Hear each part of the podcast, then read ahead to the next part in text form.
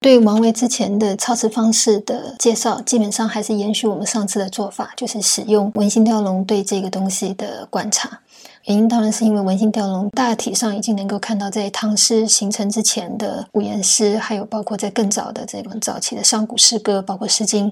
他们的整个的流变演变的状态。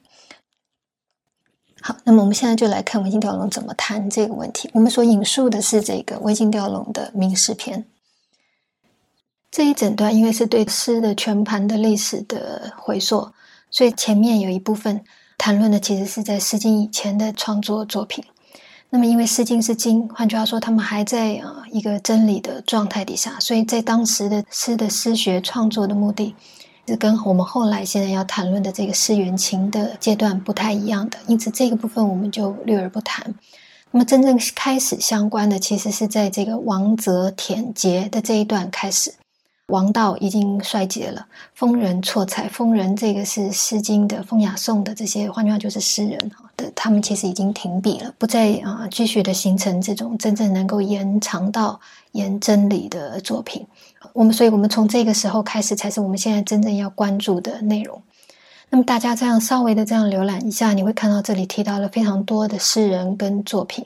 这里面涉及的材料或者你应该熟悉的东西非常多的。我们想怎么样的阅读呢？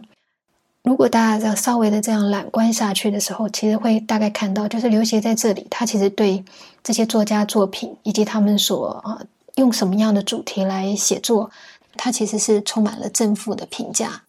这个代表什么呢？这当然是在说，从《诗经》结束以后，文士们走向思元情的这个阶段以后，其实经历了各种各样各式的尝试。他们的这个成就也各不相同，有的真的是成功了，有的是不怎么样的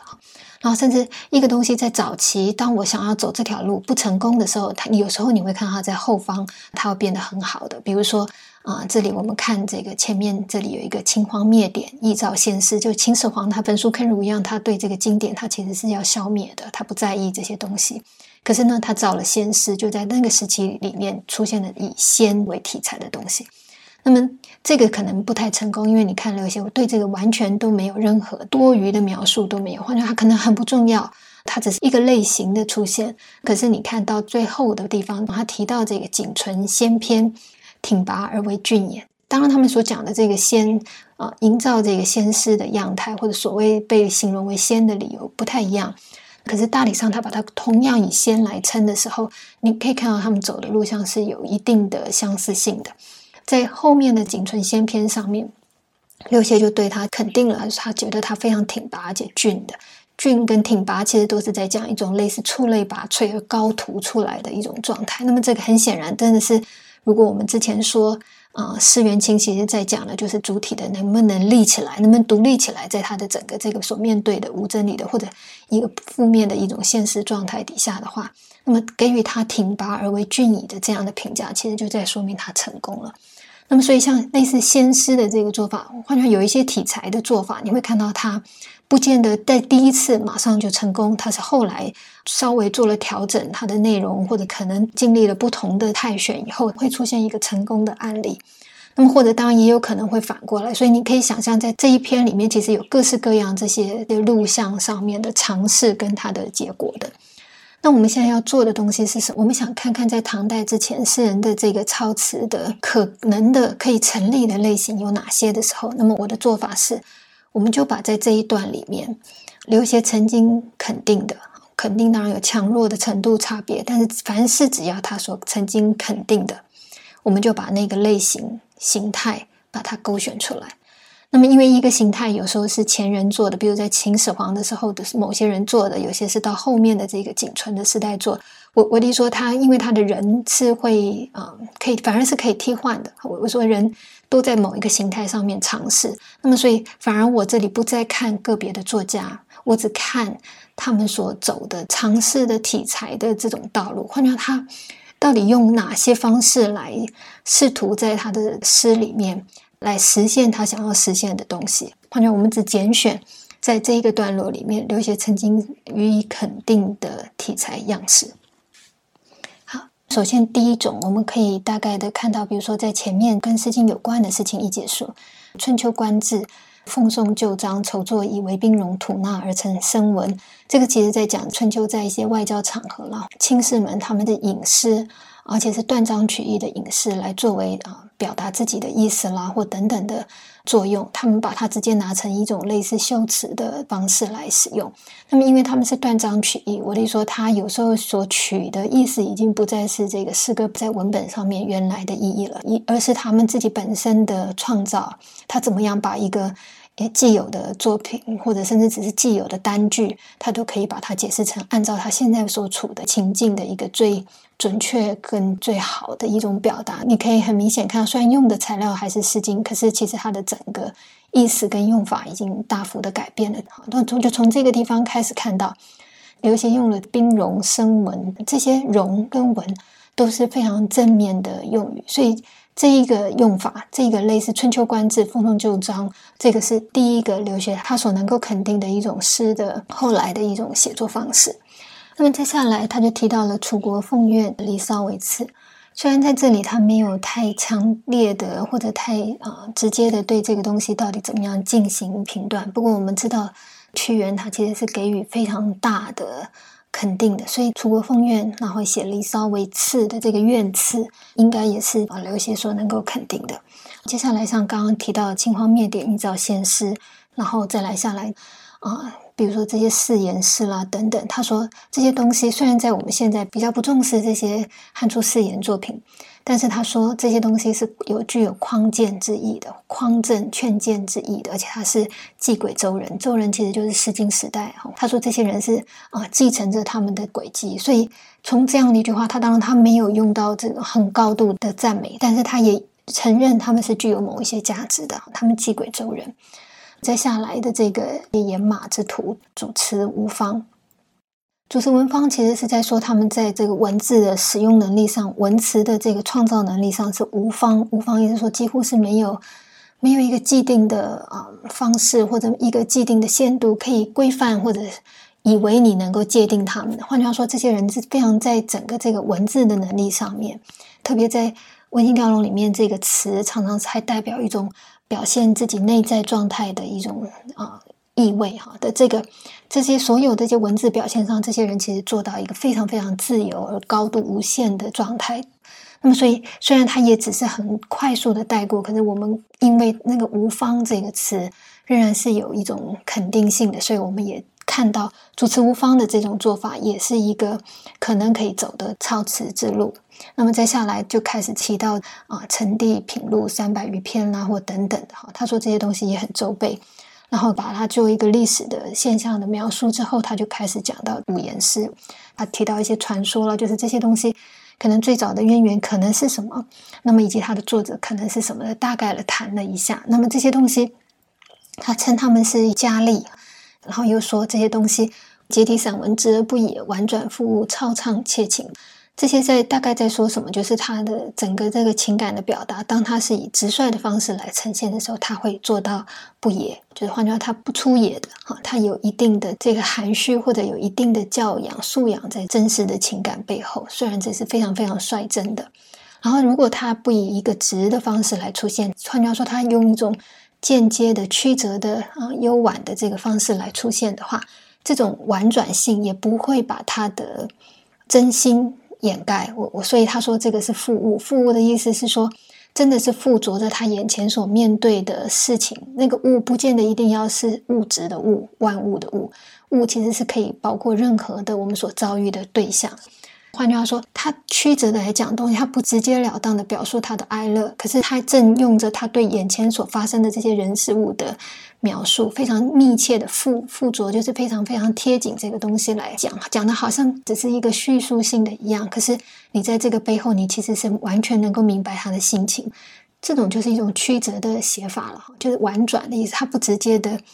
把我是怎么想，我是怎么感受写出来，他只说发生了什么。那可是无论如何，他说无论他是直的还是是婉转的，你也可以看到下一个他的评论也给他非常高的，就是他其实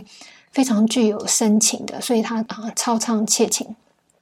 真的是呃很多人其实非常喜欢古诗十九首，就在于真的是会在某些情感上被他感动到，所以他说这个是无言的冠冕啊，既不过分的华丽，可是也有实质。可是它的这个不华丽，同样也不野，也同样能够婉转。然后它里面既有情也有物，然后也有自己本身的值。你可以看到它大概做到了一个非常非常高的，他给予这样的各大的一个评价。那么再下来，这个张衡愿点了这个优色愿，前面已经有屈原的这个楚国奉愿，对，所以这里还是有愿。那他说这个愿也写的蛮好的，所以虽然他的写法不是骚体，不是像楚辞，但是他说仍然是清点可味的，就是你可以品味，而且它是非常清，然后甚至是非常典雅的。就张衡的这个愿篇，其实也是被肯定，可是这个愿因为前面已经有楚国风愿，所以你可以看到它是同一个进路的。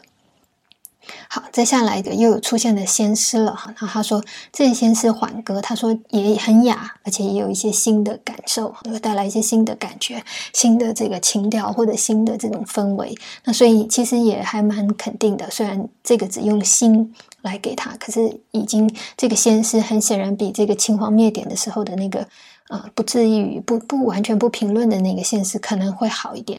然后再来就是建安文学、建安七子的这一段，所以他就提到了很多这些人，比如曹植啦、曹丕啦，以及这些其他的他们同时的这些人。那这里用非常多的句子在形容他们，既说他们是有气魄的，比如说这个慷慨以任气，磊落以使才。甚至他们所描述的东西，像这些风月啦，或恩荣啦等等各种各样的内容，他们都南瓜。可是，在南瓜这个东西之余，他其实又能够把自己本身的这个才情、气魄、啊气质，全部都放在这个里面。这种从曹丕、曹植兄弟开始，一直到下面的这个建安七子其他这些人，每一个人都在以他们各自的特色来。望路而争去，我弟说，真的在竞争一样，各吃他们的情性的长才，然后各做各他们的东西。而且在做的整个过程，他们经历了什么，遇到了什么样的人事，或者像自然的风月，还是是一种人为的建筑，像这些池院。那么到底是人事上面的融入，还是一种啊，我们彼此的世俗的一种酣宴，各种各样高的、低的啊，所有这些东西他们都涵盖都做。然后这个当然他就很赞赏，你可以看到这个。然后再下来，再往下一个时代，就开始离开这些个人风格很强烈的状态，他们开始在讲一些明道或者诗里面杂了仙心。那么这些当然你可以看得到，他就开始有跟仙诗啦或等等这些东西又连在一起。那么这些其实就是何晏，这些都是玄学家，所以开始有一些论述性的东西。可是他对这个时候的尝试，他说他们的做法太多肤浅，很表面的。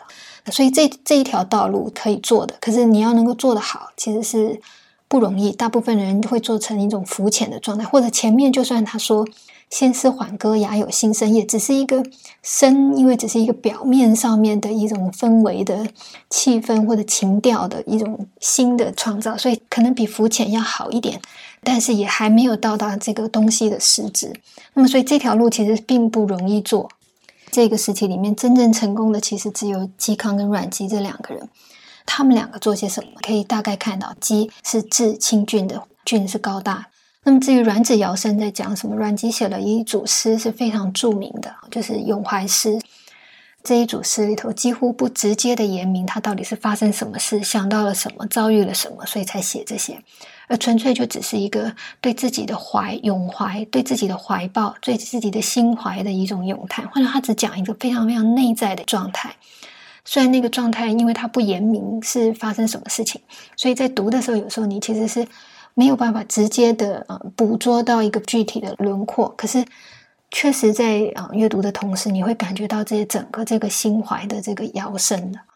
那我的意思说，你从这两个人成功，那么可是这两个人其实在做什么？一个在讲自己的智，获得成就的其实是他的智的清俊；而阮籍他所获得的成就是什么？是在他的心怀的这个摇声。这个智跟怀其实都是人自己的东西，这刚好跟这个时代的明道先心的这个道跟仙的一种，好像力图讲一种客观如道的。或者在讲一种呃超越人的非人间的仙，刚好是相对的。所以在这个时期，真正成功的这两位，刚好示范出一个他不走这个时期所盛行的创作方式的，或者创作题材录像的一种实践。这个可以看得到。那么他们真正重要是在这个智跟怀的呈现上。然后再下来，下面一个这个人呢，他说他是独立不惧的哈，就词绝意真，就是他的文词也也许没有办法直讲，可是他的真正的意思却是非常真的哈。他说这个是魏啊魏晋南北朝的这个魏留下来的这个直，就是正直的一个状态。那么这个人独立不惧啦，或者词绝意真，跟这个前面的怨刺匡剑的取向是一样，然后他做的非常好。好，那么到了晋魏晋南北朝的这个晋。这个时期呢，所有人都比较清奇哈。这个奇当然是多姿多彩的，可是这个轻就是它没有重量，它不够深层，不够实质，就好像前面的这个浮浅一样，比较表面的一种状态。那么这里提到的这些张潘、左路等等这些人，好，接下来就是这个江左偏执了。这个时期的人主要就是在写这个宣言诗了。那么他说最好的其实就是《景存先篇》，这我们刚刚提到了。再下来到了这个呃南北朝宋庆龄城的这个宋的时候，玄言是告退了，可是山水诗出现了，在文采上面或者用字上面非常非常精工的，有的情毕极茂以写物，词必穷丽而追星，这个都是进士之所近。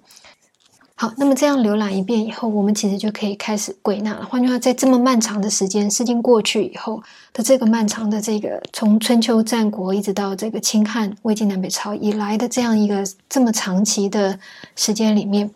究竟有哪一些做法是可以啊，可能可以做的，或者做得到成果的呢？我们归纳一下，大概有六种可能的方向。第一个就是所谓的奉送旧章，就是你其实是拿的是过去的人《诗经》里面的这些诗句或者诗篇，但是你基本上你没有自己制造出新的文词、新的作品出来，你只是借用过去的人的作品来做你自己本身的奉送，来自己断章取义，来取自己的意。好，这是第一种情况，奉送旧章。那么第二种呢，就是包括了屈原啦等等各种各样的这种对这个时政现实的各种各样的怨刺跟狂欢，反映这个现实的状态，然后甚至希望能够提出一些正面的指正。哈换句话说，第二个这个做法其实是在对一个现实状态的反应，以及对它的匡正。哈那么至于第三类的这个现实，我们可以从刚刚的这个浏览里面看到，现实的内容其实一直在改变。它可能是像秦始皇的这个先师，或者后来的用玄言师来代表这个先师。那么，所以它的内容一直在变，可是它终究都以“先”这个字来把它概括起来，说它是在讲什么意思？“先”当然不是在讲神了，因为神就是神灵，真的本来就不是人。可是“先”其实是一个人的神话，人超越他自己本来的状态，那它就叫做先师。所以秦始皇的这个是先师，玄言的，当他在讲玄这个玄的这个道理，其实已经。对刘勰来说，他可能已经某种程度离开人间真正的人道的世界的时候，那么他也把它归纳为现实。所以这第三类其实就是在讲种种把人带到一个更新境界的一种地步的时候，这个都叫做现实了。那么慈云文芳之前讲过了，就是他在文词的或者处理，包括他的字词、他的呃情感的表达或者他的韵各方面所有技巧或者你的运用上面，你你是没有受到任何的限制的。这个是第四个。第五个呢，其实就是有点像《古诗十九首》或者是这个建安七子的那些段落里面所描述的，就是面对各种各样的事物，这个物就是各种各样的对象，然后产生的各种各样的有气魄的情感也好，或者是直而不言的情感之类的不同的情愫的样貌。那么在这里面也都涉及了每一个作者他的某一些天生的情性，他特殊的这种才干跟气质，就好像建安七子在。彼此在同一个时代，可是他们所做出来作品有相同，可是确实也有他们个体上面的不同，这都跟他们的这个才气是有关系的。这一类型的作品，这个也是啊，刘学认为可能可以成就的一个超次取向。然后最后就是这个山水方字了，山水诗的出现。好，那么这六个东西呢，是代表什么样的意思？我们刚刚的解释其实都针对了它的具体内容，可是他们所各自安在的，或者各自涉及的这个范畴是什么样子，或者它背后代表的是哪一种向度跟层次呢？我们简单的把它分成三组，大家就可能可以比较明白了。首先，第一跟第二，他们应该一组。这两个东西的特点在什么地方呢？啊，至少从表面上来看，它其实跟政治的状态是有关的。换句话说，他们其实都在考虑这个现实世界，都在这里面运作，而且都要深入到这里面。那么，所以这两个我们把它放成一组，可是它的差别在什么地方呢？就是奉送旧章所引用的，换句话说，他借以在说话的东西是过去的《诗经》，换句话说，引用的是一个过去的人文的，我们确立为正确的一种东西，它是有根据的。这个在过去是被认为是肠道，他以这个东西，虽虽然最后意识被他转化，可是他以这个东西来作为依据，来面对他现在眼下所看到的现实世界。可是第二个的就稍微不一样，就好像我们想象屈原的这个《离骚》等等，你可以看得到，就是他在怨刺或者他在反映这个东西，其实是从他自己本身的生命的遭遇来讲，或者他的志向能不能伸展，或者一件事情你到底应不应该出征，还是你应该要呃怎么样的防守或等等，一个事物是如何执行等等，我说它所形成各种各样的怨刺框建的内容。是就眼下的各种各样讨论的这个政治事件、这个事物上面的层次来讲，这个都是现实存在的，就是在眼前的当下的现实的事情，真的是当时的事情。那么，所以这两个全部都在反映现实，而且试图要插手这个现实，要做某些东西。所以它放在最前面，就是因为他们确实最古老，因为它最接近我们之前在回溯的这个诸子啦，或者经学家的这个时代，以及他们的这个做法。好，接下来另外一组是，就是这个第三跟第四，看起来这两个东西是不太有关联的。可是他们的特点在什么？先已经不是人了，可能是我的生命超过了该死，可是我居然还长寿的、永生不死的活下来，这个是超过我人的这个界限。那么你看，在这个第四个这个东西也一样，它的这个所谓的无方，好像让你没有办法，真的是去。掌握到它，或者是能够预料到它，它可能会产生一种什么样的变化，或它有多少无穷尽的内容的这个无方本身，也确实是比我们人一般的表达也好，情感的样式也好，它也是一个超越限度而形成它的样态的一种做法。只是这两个东西的差别在什么地方？就是词韵始终是一个表达层次上面的问题。而先师他就真的在讲一个实质的内容，比如生命的永生不朽，或者是在一种不朽的人生当中、不朽的先生当中啊，他们的世界大概是什么样子？或者像玄言的那个玄，在一个道理已经去到一个非常非常形上啊抽象的状态的情况底下，对整个这个世间万有的全部的重构，它终究还是在讲实质的内容的。那么，所以一个讲内容，一个在讲表达。一个要运用一种真正的思理上面的，或者一种生理极限上面各种各样的这个跨越这个东西的超越的能力；另外一个呢，他就只是单纯的在看人的取用各种各样的意象、文字、语言、声音的各种各样现实材料上面的运用，你可以达到一个怎么样的一种超乎意料之外的不可数限的一种状态。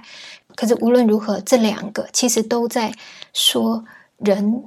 做出了一种东西是超乎他自己本来的。那么你你从这里你其实就可以看到他跟第一组的一个非常大的对比了。就是嗯，这个对比不是只是具体的内容上面的差别，一个讲先，一个在讲这个政治事件，不是在讲这个东西的问题而已，而是在说，无论你讲的是哪一种，是一还是二。所依循的东西，终究来说是人自己本身的，是过去或现在的人一直在思考或者一直在实践，人怎么样可能会呃更好，或者更正确，或者更不受伤害的时候，对人本身的各种各样的一种思索所得出来的一些结论。那么，可是三跟四就是要超越人。我你说他们虽然这些都是由人所缔造的，可是他所向往的、所期待要站上去的。期望要实现出来，让你看到的东西，全部都是希望是越过你的人的智力的，越过你人的感受性的，越甚至越过你生命的限度来实现出来的一切东西。所以第一组是非常非常人的人道的价值的，人的向往，人所觉得他能够依归的那些种种正向东西上面的建立，就算他本来是以一个反向的怨刺框架来展现出来，可他其实是要讲一种人的正道。那么三四是一种非人，他试图以一个跨越人的方式，越过人的来找寻一个他觉得更好的或者更卓越的一种状态。这个是第三跟第四这一组在讲的东西。好，那么所以我们也就可以猜得到，如果第一组一二第二组三四各是在讲人的道、人的理想。三四在讲一种非人的、已经超越人的更高状态的理想的话，剩下的最后一组应该是什么？我们能够这样看得到的话，我们就可以知道这六个东西作为三大范畴，它其实已经大致上的概括了所有我们可以想象到的诗的可以超次的取向，因为它们已经涵盖了各种你可以想象的可能了。好，第三组五跟六可能会是什么呢？简单说，如果前面的一二三四，一种是人，一种是非人，他们的共通点在哪里？其实都在讲一个他认为更高的正确性，或者是价值，或者更好的一种存在的样貌。无论是哪一种，一二三四都在讲一种更好状态，只是是人的还是是非人的。所以，我们现在欠缺的另外一个唯一的一种向度是什么？不再讲更好。我们只讲一种东西的本然本真的内容，换句话一个东西本来是什么，我们就停留在那个本来是什么，然后只是尽可能的把它发挥出来。这个东西里面已经不再像前面一二三四一样，在诉求一种更高的体现。好，那所以。山水当然也就是在讲自然了，虽然我们把它替换成山水，这个是有原因的。可是我会说它其实就是自然。自然的意思，如果用一个非常简化的方式来理解，你当然就是在讲一个东西是自其所以然也好，或者自然而然也好，都在说这个东西就是本来它是这样子的。它就算有所发展，也是它本来就有的，它本身的本性的、本身的潜质的，属于它自己原来的。那么同样，物情或个体财气。在刘勰对人的分析里面，他其实提到，人身上有很多元素会让每一个人今天为什么我是我，你是你会造成差异。可是有很多因素，有些因素是先天，有些因素是后天的。那么其中他说，在人身上真正先天的造成你会是现在你这个样子的，其实只有两个元素，一个就是你的才干，这个是天赋给你的，你不能改变，你不可能。呃，然后你没有这个才干，你也就只能你要认命了，你就是这你的才是这样，你只能擅长做某一类型的事情，或者你只能做到某种程度，这个全部这是天已经定好的。然后气也是一样，上次讲的这个，你到底是柔弱还刚强，你的天生的气质，你的整个性情大概是怎么样，这个也是有定的哈。甚至曹丕甚至说这个气质。啊，天生到一种什么地步，不能够掠夺到什么地步，就是你的父亲跟孩子之间都会出现一种差别，因为这真的就是一个天赋给你的一个天给你的既定的一个架构、一个框架。哈，那总之我的意思说，个体财气的这个财气这两个元素，其实就是人身上的那个最本来天生的标志或者样态。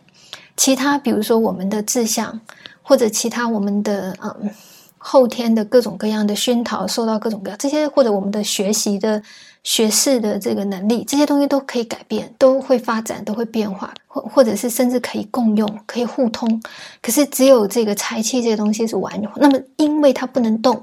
所以它最是你本来的样子。